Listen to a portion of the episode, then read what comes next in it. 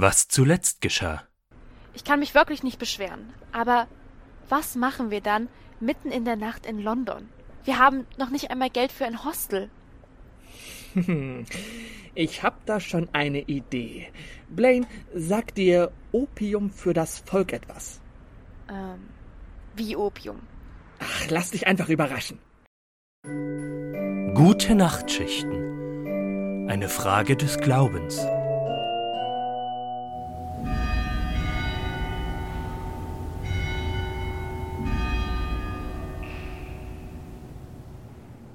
Hallo? Echo? Blaine. Feder und Blaine sind die größten. Blaine! Und Feder. Dieser Hall ist wirklich krass, oder?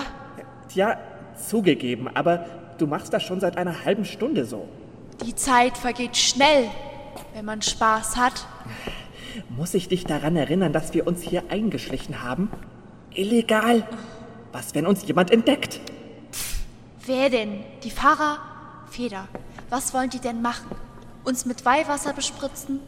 Außerdem sind wir momentan obdachlos und brauchen einen Platz zum Schlafen. Ach, na, dein Wort in Gottes Ohr. Die Bilanz, wie die Kirche Unerwünschte behandelt, ist bestenfalls durchwachsen. Dann hätten sie nicht so riesige Türen hereinbauen sollen. Aber sag mal, ähm, du meintest ja, Religion sei Opium für das Volk. Macht das diese Kirche nicht zu einer riesigen Opiumhöhle? Das. Äh. Darüber habe ich nie nachgedacht. Irgendwie. Ja, ja, irgendwie schon. Aber erzähl das bloß keinem Blaine. Schon gar nicht hier. Das ist St. Paul's Cathedral. Eine der größten Kirchen der Welt. Wow. Hier kann man sicher eine Menge Opium wegrauchen. Ja, im übertragenen Sinne zumindest. Aber rauchen solltest du hier drin besser gar nicht. Die Kathedrale ist früher schon mal niedergebrannt. Und zwar nicht nur einmal. Dafür sieht sie aber ziemlich beeindruckend aus. All die Säulen und Verzierungen. Schick. Gefällt mir. Kirchen. Wird einmal eine gebaut, übersteht sie so ziemlich alles. Es heißt ja auch nicht umsonst, Glaube könne Berge versetzen, oder? Ja, Glaube und Geld. Aber ich schätze, Absolution und das Versprechen eines hübschen Jenseits öffnet damals wie heute viele Geldbeutel. Naja, wenn es den Leuten hilft und wenn ich dich daran erinnern darf, du hast auch hundertmal Oh Gott, oh Gott geschrien, als wir Schiffbruch erlitten hatten. Das, hey, das war was anderes, ja? Und ich glaube nicht an Gott. Echt? Nicht mal ein bisschen? Ich glaube nur an das, was ich sehe, höre und was mir glaubhaft vermittelt werden kann. Boah, wie langweilig. Na, und was ist denn mit dir, um mal die Gretchenfrage zu stellen? Gibt es in deinem Leben irgendein höheres Wesen? Du meinst außer dir? Ha, sehr witzig. Na schön, ich habe tatsächlich eine Religion. Wirklich? Das hätte ich ehrlich gesagt nicht gedacht. Was denn für eine? Es ist eine eher kleine Gemeinschaft, aber sie basiert in groben Zügen auf dem Christentum.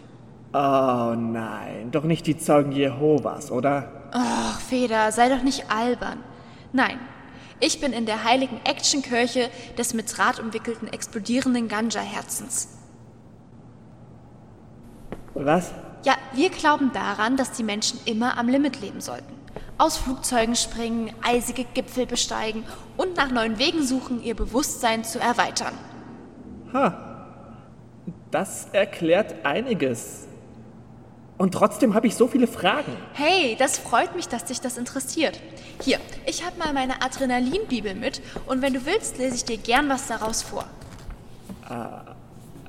Weißt du was? Ich glaube, genau das brauche ich jetzt. Na dann mal los. Ähm,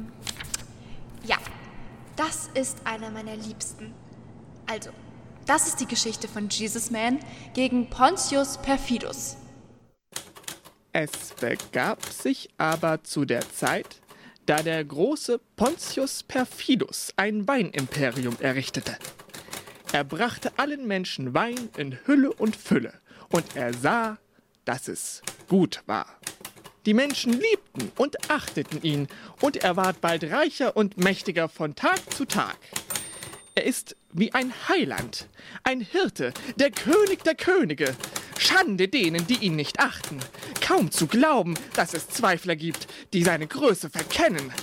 Diese elendige Kommune in Nazulem mit ihrem Guru Jesus Man.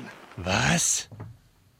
Du wagst es, diesen Namen in meiner Gegenwart auszusprechen? Dieser Patchouli-Wedel? Pah! Untersteh dich, ihn in meinen Memoiren zu erwähnen, sonst werfe ich dich den Löwen zum Fraßhorn. Ja, verzeiht mir, mein König. Aber ihr wisst doch, Jesus Man ist komplett Mischugge. Er ist nicht. Und? Na, im Gegensatz zu euch. Schlimm genug, dass diese Wegelagerer von Nazulem nicht meinen Wein kaufen? Nein! Seit dieses vermaledeite Eselsglied herausgefunden hat, dass er Wasser zu Wein verwandeln kann, macht er mir meine Verkaufszahlen kaputt! Der macht meine Monopolstellung zunichte! Aber Herr, meine Nachforschungen haben ergeben, dass Jesus Man nicht vorhat, seinen Wein zu verkaufen. Er verschenkt ihn lieber. Er, er verschenkt ihn? Er verschenkt ihn? Das ist ja wohl die Höhe! Hat sich dieser Vollpfosten denn alle Hirnzellen weggesoffen? Der hat ja wohl nicht mehr alle Latten am Kreuz. Der macht doch die ganze Nachfrage kaputt. Dagegen muss man doch was machen. Sonst gehe ich, sonst gehe ich hier noch vor die Höllenhunde. Denkt denn bitte an meine Altersvorsorge. So beruhigt euch doch, Herr. Lasst mich einen Weg finden, ihn unschädlich zu machen. Ja, ja, ja, ja. Ja, ja worauf wartest du denn? Von hier oben stehen passiert ja sicher nichts.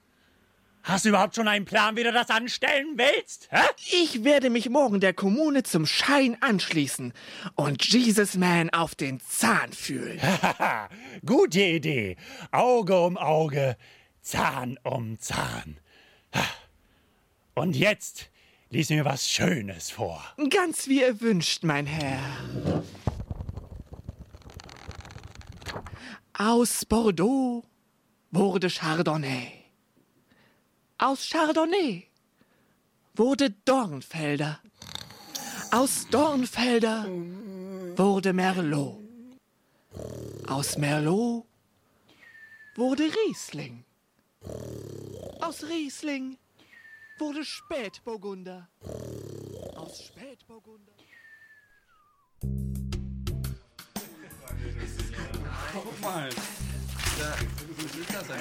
Hey, voll cool, dass du dich unserer Kommune anschließt.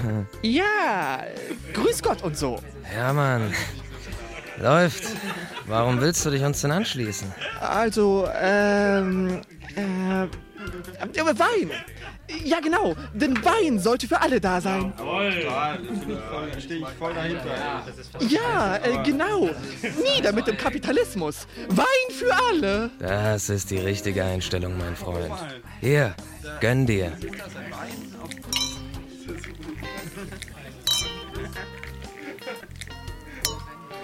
Alter, du, du, du hast ja einen ganz, einen ganz schönen, schönen Zug drauf. Ja, Übung macht den Meister. Ja, ja, ja, ja, ja, ja, ja. Aber, aber da musst du aufpassen. S- Sollen sich ja schon Leute totgesoffen haben. Und wenn schon, in drei Tagen bin ich eh wieder da. Wie meinst du das jetzt? Na, ewiges Rad des Lebens und so. Ja, Wie, wie Buddhismus, nur cooler. Ich mache immer genau da weiter, wo ich aufgehört habe. Willst du damit sagen, du kannst nicht sterben? Na doch, aber ich komme halt immer wieder. Ich schweb dann einfach immer vom Himmel wieder runter. Äh, Komm, komm, du, du verarschst mich jetzt doch, oder? nee, Mann. Äh, Kennst du die Geschichte vom Kreuz? Und der leeren Grabhöhle? Das war ich, Mann. Guck mal, ich hab sogar noch die Narben. Wahnsinn. Ja, ist schon ganz nice, oder? Aber. Aber was, wenn dein Körper zerstört wird? Also, du zum Beispiel verbrennst. Kennst du den Phönix aus der Asche? Das war ich auch. Was ist mit Ertrinken? Ist nicht, Alter. Ich laufe übers Wasser. Verhungern? Ah, Ich kann 40 Tage fasten. Zerstückeln?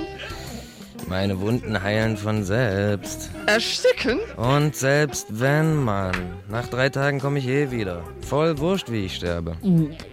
Ich glaub. Ich glaub. Ich glaub, mir wird schlecht.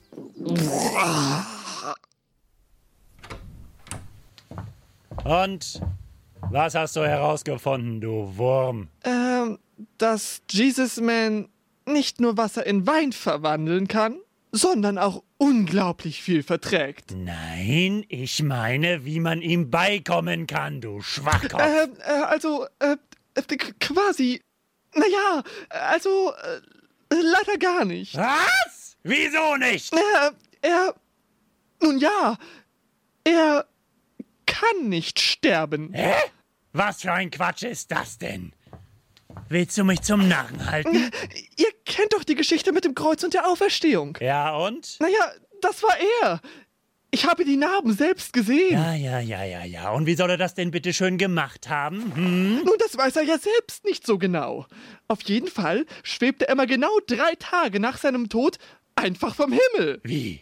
Einfach so. Ja, Nach drei Tagen. ja. Interessant. Sehr interessant. Wunderbar. Aber Meister. Schweig! Ich muss nachdenken. Ich habe da eine Idee. Ich brauche, ich brauche Plexiglas. Ja, viel Plexiglas. Und so begab es sich, dass der große Pontius Perfidus einen großartigen Plan ersann, um sich dem trotteligen Jesus Man zu entledigen.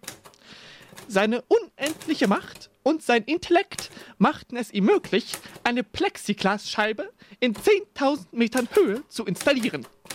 Sie sollte die gesamte Welt umfassen und verhindern, dass Jesus Man nach seinem Tod zur Erde zurückkehren kann. Bravo. Großartig. Genial. Aber es war ja auch meine Idee. Jetzt müssen wir uns nur noch diese Dumpfbacke vom Hals schaffen. Sicher habt ihr auch schon eine Idee, Meister. Natürlich. Was für eine Frage. Wir schenken ihm eine Flasche von unserem besten Wein. Zur Versöhnung. Eine sehr gute Idee, Meister.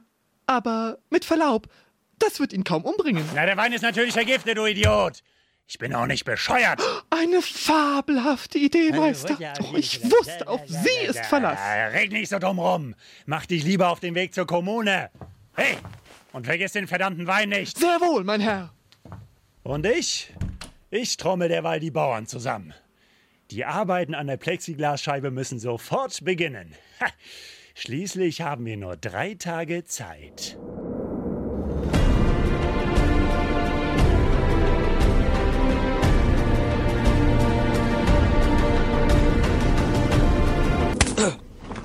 Oh, Alter, mein Schädel, was ist denn jetzt los? Ah.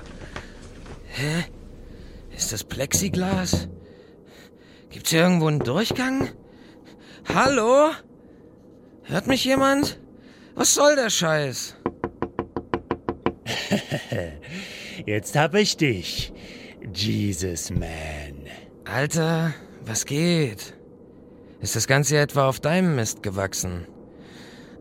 Komm, lass den Scheiß, ich will runter. Oh, das könnte dir so passen. Mann, ich dachte, wir sind jetzt Freunde. Der Buddywein und so. Buddywein.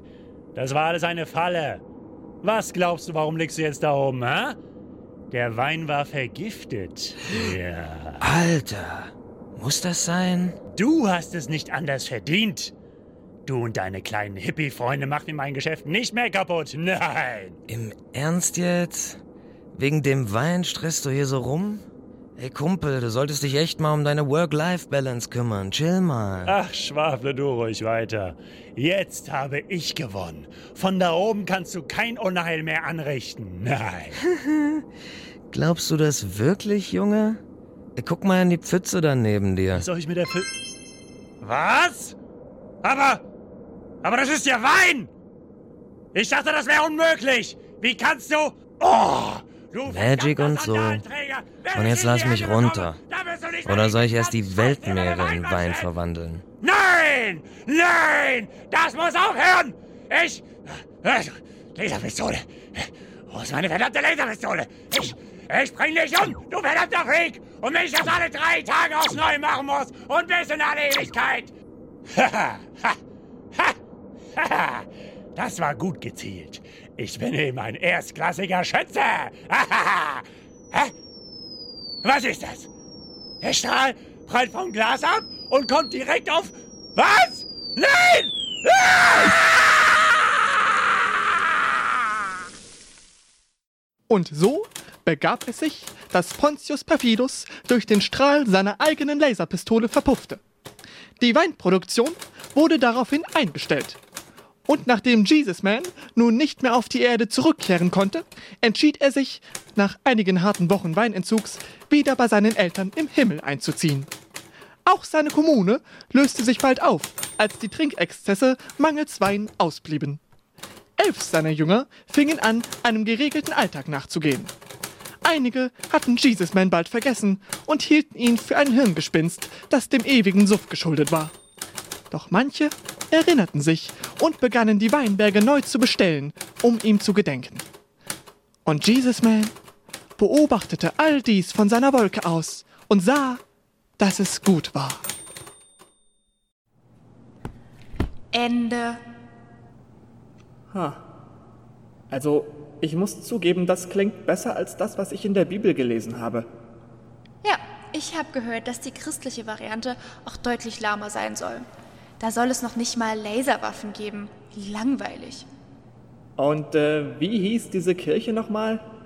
Die heilige Kirche des mit Draht umwickelten, explodierenden Ganja-Herzens. Ah ja. Aber Blaine, wie kann das Herz denn explodieren, wenn es mit Draht umwickelt ist? Ja, das, mein lieber Feder, ist, weshalb du glauben musst. Ich verstehe. Und jetzt bist du dran. Du bist dir also nach jahrelangem Versauern in deiner Bibliothek absolut sicher, dass es keinen Gott gibt? Meine liebe Blaine, ich bin vielleicht nicht so viel herumgekommen wie du, aber ich habe viel gelesen. Und in keiner meiner Studien habe ich etwas gefunden, das einem Gottesbeweis auch nur nahe kommt. Hm, das ist eine ganz schön ungewohnte, farblose Sichtweise für einen Schöngeist wie dich. So leicht ist das eben nicht. Warum sollte ich an etwas glauben, nur weil jemand sagt, dass es da ist? Stimmt. Aber du glaubst ja auch an, hm, sagen wir mal, Dinosaurier. Obwohl du noch nie einen gesehen hast. Ja, das mag sein, aber das kann man doch nicht vergleichen. Erstens, von Dinosauriern gibt es Knochen. Und zweitens, die Existenz von Dinosauriern beeinflusst nicht wirklich meinen Alltag. Und es hat auch noch nie jemand Dinosaurier verwendet, um Krieg zu führen.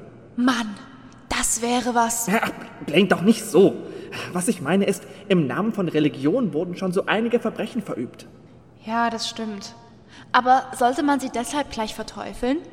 Tja, eine gute Frage. Das erinnert mich ein bisschen an den Philosophen Arthur Schopenhauer. Da fällt mir ein, der hat auch mal was über Religion geschrieben. Uh, was denn? Mal sehen, ob ich das noch zusammenkriege. Unter uns gesagt, lieber alter Freund, es gefällt mir nicht, dass du gelegentlich deine philosophische Befähigung durch Sarkasmen, ja offenbaren Spott über die Religion an den Tag legst. Der Glaube eines jeden ist ihm heilig, sollte es daher auch dir sein. Ich bestreite die Schlussfolgerung. Sehe nicht ein, warum ich, der Einfalt des anderen wegen, Respekt für Lug und Trug haben sollte. Die Wahrheit achte ich überall, eben darum aber nicht, was ihr entgegensteht. Mein Wahlspruch ist, lasst Wahrheit gedeihen und gehe die Welt darüber zugrunde. Jede Fakultät sollte einen Analogen zur Devise haben. Da würde der medizinischen wohl lauten, lasst Pillen verteilen und gehe die Welt darüber zugrunde, welche am leichtesten in Erfüllung zu bringen wäre. Bewahre der Himmel. Alles mit einem Körnchen Salz. Nun gut, aber darum wollte ich, dass du auch die Religion mit einem Körnchen Salz verständest und einsäst, dass dem Bedürfnis des Volkes nach Maßgabe seiner Fassungskraft begegnet werden muss. Die Religion ist das einzige Mittel, dem rohen Sinn und ungelenken Verstande der in niedriges Treiben und materielle Arbeit tief eingesenkten Menge die hohe Bedeutung des Lebens anzukündigen und fühlbar zu machen. Denn der Mensch, wie er in der Regel ist, hat ursprünglich für nichts anderes Sinn als für die Befriedigung seiner physischen Bedürfnisse und Gelüste und danach für etwas Unterhaltung und Kurzweil. Religionsstifter und Philosophen kommen auf die Welt, ihn aus seiner Betäubung aufzurütteln und auf den hohen Sinn des Daseins hinzudeuten. Philosophen für die wenigen, die Eremierten, Religionsstifter für die vielen, die Menschheit im Großen. Ich aber habe einen höheren Gesichtspunkt gefasst und behalte einen wichtigeren Gegenstand im Auge, nämlich den Fortschritte der Erkenntnis der Wahrheit im Menschengeschlecht. Für diese ist es eine erschreckliche Sache, dass jedem, wo immer er auch geboren sei, schon in frühester Jugend gewisse Behauptungen eingeprägt werden, unter der Versicherung, dass er, bei Gefahr sein ewiges Heil zu verwirken, sie nie in Zweifel ziehen dürfe. Sofern nämlich, als es Behauptungen sind, welche die Grundlage aller unserer übrigen Erkenntnisse betreffen, demzufolge für diesen den Gesichtspunkt auf immer feststellen und, falls sie selbst falsch sind, ihn auf immer verrücken. Da ferner die Folgesätze in das ganze System unserer Erkenntnisse überall eingreifen, wird dann durch sie das gesamte menschliche Wissen durch und durch verfälscht. Gott, Teufel, Engel und Dämonen verdecken den Gelehrten jener Zeiten die ganze Natur. Keine Untersuchung wird zu Ende geführt, keiner Sache auf den Grund gegangen, sondern alles, was über den augenfälligsten Kausalnexus hinausgeht, durch jene Persönlichkeiten alsbald zur Ruhe gebracht. Hatte jedoch wirklich einer die seltene Elastizität des Geistes, welche allein die Fesseln zu sprengen vermag, so wurden seine Schriften, und wohl gar er mit, verbrannt. Es fällt den Gläubigen gar nicht ein, die Frage aufzuwerfen, ob er nun recht haben möge, sondern die eigenen Glaubensartikel sind ihnen sichere Prinzipien a priori. Das ist nun also dein höherer Gesichtspunkt. Aber ich versichere dir, dass es einen noch höheren gibt, vor allem kommt es darauf an, die rohen und schlechten Gemüter der Menge zu bändigen, um sie vom äußersten Unrecht, von Grausamkeiten, von Gewalt und Schandtaten abzuhalten. Wenn man nun damit warten wollte, bis sie die Wahrheit erkannt und gefasst hätten, so käme man unfehlbar zu spät. Denn gesetzt auch, sie wäre bereits gefunden, so wird sie ihre Fassungskraft übersteigen. Für sie taugt jedenfalls bloß eine allegorische Einkleidung derselben, eine Parabel, ein Mythos. Es muss, wie Kant gesagt hat, eine öffentliche Standarte des Rechts und der Tugend geben. Ja, diese muss allzeit hoch flattern. Es ist am Ende einerlei, welche heraldische Figuren darauf stehen, wenn sie nur bezeichnet, was gemeint ist. Eine solche Allegorie der Wahrheit ist jederzeit und überall für die Menschheit im Großen ein taugliches Surrogat der ihr doch ewig unzugänglichen Wahrheit selbst und überhaupt der ihr nimmermehr fasslichen Philosophie, zugeschweigen, dass diese täglich ihre Gestalt wechselt und noch in keiner zur allgemeinen Anerkennung gelangt ist. Die praktischen Zwecke also, mein guter Philaletis, gehen in jeder Beziehung den theoretischen vor. Fast argwöhne ich, du wolltest mir zu Gemüte führen. Doch, guter Freund, die Zeit kommt auch heran, wo wir was Guts in Ruhe schmausen mögen. Und deine Empfehlung laufe darauf hinaus, dass wir bei Zeiten Sorge tragen sollten, damit alsdann die Wogen der unzufriedenen, tobenden Menge uns nicht bei Tafel stören mögen. Dieser ganze Gesichtspunkt aber ist so falsch, wie er heutzutage allgemein beliebt und belobt ist. Daher ich mich beeile, Verwahrung dagegen einzulegen. Es ist falsch, dass Staat, Recht und Gesetz nicht ohne Beihilfe der Religion und ihrer Glaubensartikel aufrechterhalten werden können und dass Justiz und Polizei, um die gesetzliche Ordnung durchzusetzen, der Religion als ihres notwendigen Komplementes bedürfen. Falsch ist es, und wenn es hundertmal wiederholt wird. Nehmen wir die alten Griechen. Das nämlich, was wir unter Religion verstehen, hatten diese nicht. Sie hatten keine heiligen Urkunden und kein Dogma, das gelehrt, dessen Annahme von jedem gefordert und das der Jugend frühzeitig eingeprägt worden wäre. Ebenso wenig wurde von den Dienern der Religion Moral gepredigt, oder bekümmerten sich die Priester irgend um die Moralität oder überhaupt um das Tun und Lassen der Leute. Ganz und gar nicht. Sondern die Pflicht der Priester erstreckte sich bloß auf Tempelzeremonien, Gebete, Gesänge, Opfer, Prozession, Lustration und dergleichen mehr, welches alles nicht weniger als die moralische Besserung der Einzelnen zum Zweck hatte. Also Religion in unserem Sinne des Wortes hatten die Alten wirklich nicht. Hat nun aber deswegen bei ihnen Anarchie und Gesetzlosigkeit geherrscht? Ist nicht vielmehr Gesetz und bürgerliche Ordnung so sehr ihr Werk, dass es noch die Grundlage der unsrigen ausmacht? War nicht das Eigentum, obwohl es sogar größtenteils aus Sklaven bestand, vollkommen gesichert? Und hat dieser Zustand nicht weit über ein Jahrtausend gedauert? Also kann ich die praktischen Zwecke und die Notwendigkeit der Religion in dem von dir angedeuteten und heutzutage allgemein beliebten Sinne, nämlich als einer unentbehrlichen Grundlage aller gesetzlichen Ordnung, nicht anerkennen, und ich muss mich dagegen verwahren. Zur Wahrheit steht die Religion aber nicht im Gegensatz, denn sie lehrt selbst die Wahrheit. Religion ist die allegorisch und mythisch ausgesprochene und dadurch der Menschheit im Großen zugänglich und verdaulich gemachte Wahrheit. Denn rein und unversetzt könnte sie solche nimmermehr vertragen. Dem Volke kann der tiefe Sinn und das hohe Ziel des Lebens nur symbolisch eröffnet und vorgehalten werden, weil es nicht fähig ist, solche im eigentlichen Verstande zu erfassen. Philosophie hingegen soll sein wie die eleusinischen Mysterien für die wenigen, die Auserwählten. Verstehe schon. Die Sache läuft hinaus auf die Wahrheit im Gewande der Lüge. Aber damit tritt sie in eine ihr verderbliche Allianz. Denn was für eine gefährliche Waffe wird nicht denen in die Hände gegeben, welche die Befugnis erhalten, sich der Unwahrheit als Vehikel der Wahrheit zu bedienen? Wenn es so steht, fürchte ich, dass das Unwahre an der Sache mehr Schaden stiften wird, als das Wahre je nutzen. Ja, wenn die Allegorie sich eingeständlich als eine solche geben dürfte, da ginge es schon. Allein das würde ihr allen Respekt und damit alle Wirksamkeit nehmen. Hier liegt der unheilbare Schaden, der bleibende Übelstand, welcher Ursache ist, dass die Religion mit dem unbefangenen, edlen Streben nach reiner Wahrheit stets in Konflikt geraten ist und es immer von neuem wird. Doch nicht, denn auch dafür ist gesorgt. Darf gleich die Religion ihre allegorische Natur nicht geradezu bekennen, so deutete sie solche doch genugsam in ihren Mysterien an.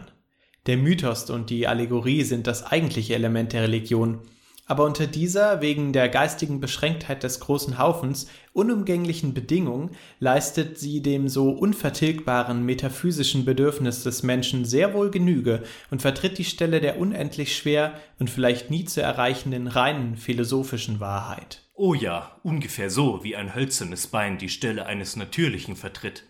Es füllt sie aus, tut auch notdürftig dessen Dienste, prätendiert dabei für ein natürliches angesehen zu werden, ist bald mehr, bald weniger künstlich zusammengesetzt und so weiter. Ein Unterschied dagegen ist, dass in der Regel ein natürliches Bein früher da war als das hölzerne, die Religion hingegen überall der Philosophie den Vorsprung abgewonnen hat. Mag alles sein, aber für den, der kein natürliches Bein hat, ist ein hölzernes von großem Wert. Selbst wenn eine wirklich wahre Philosophie die Stelle der Religion eingenommen hätte, so würde sie von allerwenigstens neun Zehntel der Menschen doch nur auf Autorität angenommen werden, also wieder Glaubenssache sein. Mit ihrem unleugbar vorhandenen moralischen Bewusstsein gewährt die Religion in den zahllosen und großen Leiden des Lebens eine unerschöpfliche Quelle des Trostes und der Beruhigung, welche den Menschen auch im Tode nicht verlässt, vielmehr gerade dann ihre ganze Wirksamkeit entfaltet.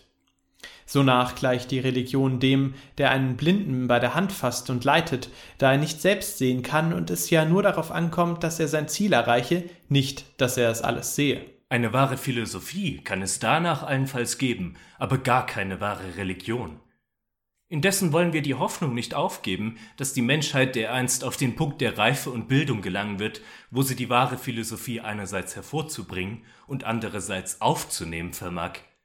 Die nackte Wahrheit muss so einfach und fasslich sein, dass man sie in ihrer wahren Gestalte allen muss beibringen können, ohne sie mit Mythen und Fabeln zu versehen, das heißt, als Religion zu vermummen. Denn solange die Religion lebt, hat sie zwei Gesichter, eines der Wahrheit und eines des Truges.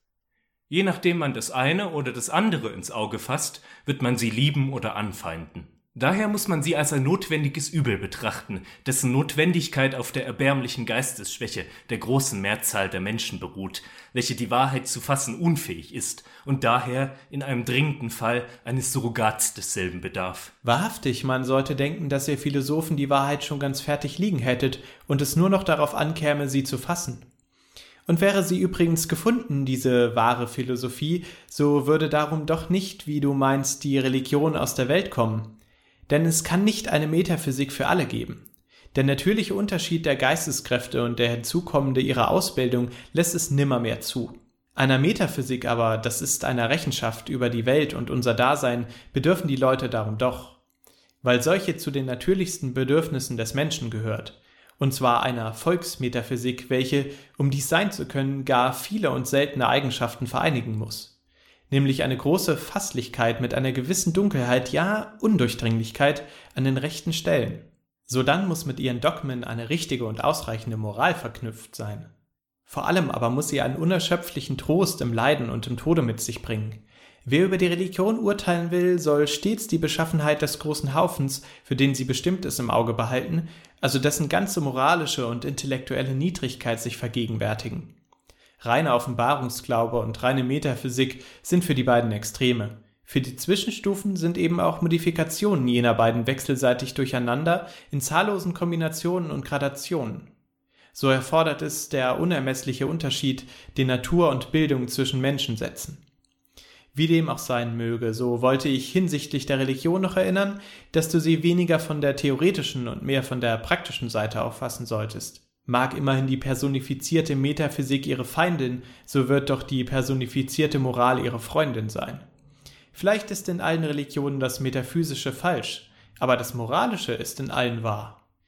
Dies ist schon daraus zu vermuten, dass in jenen sie einander sämtlich widerstreiten, in diesem aber alle übereinstimmen. Wenn du die Religion so auffassest und bedenkst, dass ihre Zwecke überwiegend praktisch und nur untergeordnet theoretisch sind, so wird sie dir höchst achtungswert erscheinen. Welcher Respekt denn doch am Ende auf dem Grundsatz beruhen würde, dass der Zweck die Mittel heiligt. Lug und Trug wären doch ein seltsames Tugendmittel. Die Fahne, zu der ich geschworen habe, ist die Wahrheit. Ihr werde ich überall treu bleiben und, unbekümmert um den Erfolg, kämpfen für Licht und Wahrheit. Die Wahrheit, mein Freund, die Wahrheit allein hält Stich, beharrt und bleibt treu. Ihr Trost allein ist der solide, sie ist der unzerstörbare Diamant. Ja, wenn ihr die Wahrheit in der Tasche hättet, um uns auf Verlangen damit zu beglücken. Aber was ihr habt, sind eben nur metaphysische Systeme, an denen nichts gewiss ist als das Kopfbrechen, welche sie kosten. Ehe man einem etwas nimmt, muss man etwas Besseres an dessen Stelle zu geben haben. Wenn ich nur das nicht immer hören müsste. Einen von einem Irrtum befreien heißt nicht ihm etwas nehmen, sondern geben, denn die Erkenntnis, dass etwas falsch sei, ist eben eine Wahrheit. Kein Irrtum aber ist unschädlich, sondern jeder wird früher oder später dem, der ihn hegt, Unheil bereiten. Darum betrüge man niemanden, gestehe lieber ein, nicht zu wissen, was man nicht weiß, und überlasse jedem, sich seine Glaubenssätze selbst zu machen. Vielleicht werden sie so übel nicht ausfallen, zumal da sie sich aneinander abreiben und gegenseitig rektifizieren werden. Jedenfalls wird die Mannigfaltigkeit der Ansichten Toleranz begründen. Die aber, denen Kenntnisse und Fähigkeit beiwohnen, mögen sich an das Studium der Philosophen machen oder wohl gar selbst die Geschichte der Philosophie weiterführen. Das würde etwas Schönes werden. Ein ganzes Volk naturalisierender, sich streitender und eventualiter prügelnder Metaphysiker. Ja nun, etwas Prügel hin und wieder sind die Würze des Lebens oder wenigstens ein gar kleines Übel, wenn verglichen mit Pfaffenherrschaft, Laienplünderung, Ketzerverfolgungen, Inquisitionsgerichten, Kreuzzügen, Religionskriegen, Bartholomäusnächten und so weiter.